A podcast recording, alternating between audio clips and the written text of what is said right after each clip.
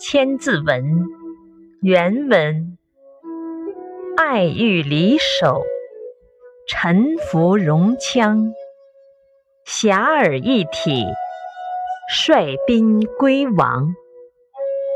解释：他们爱抚体恤老百姓，使四方各族人俯首称臣。普天之下，都统一成了一个整体，所有的老百姓都服服帖帖的归顺于他的统治。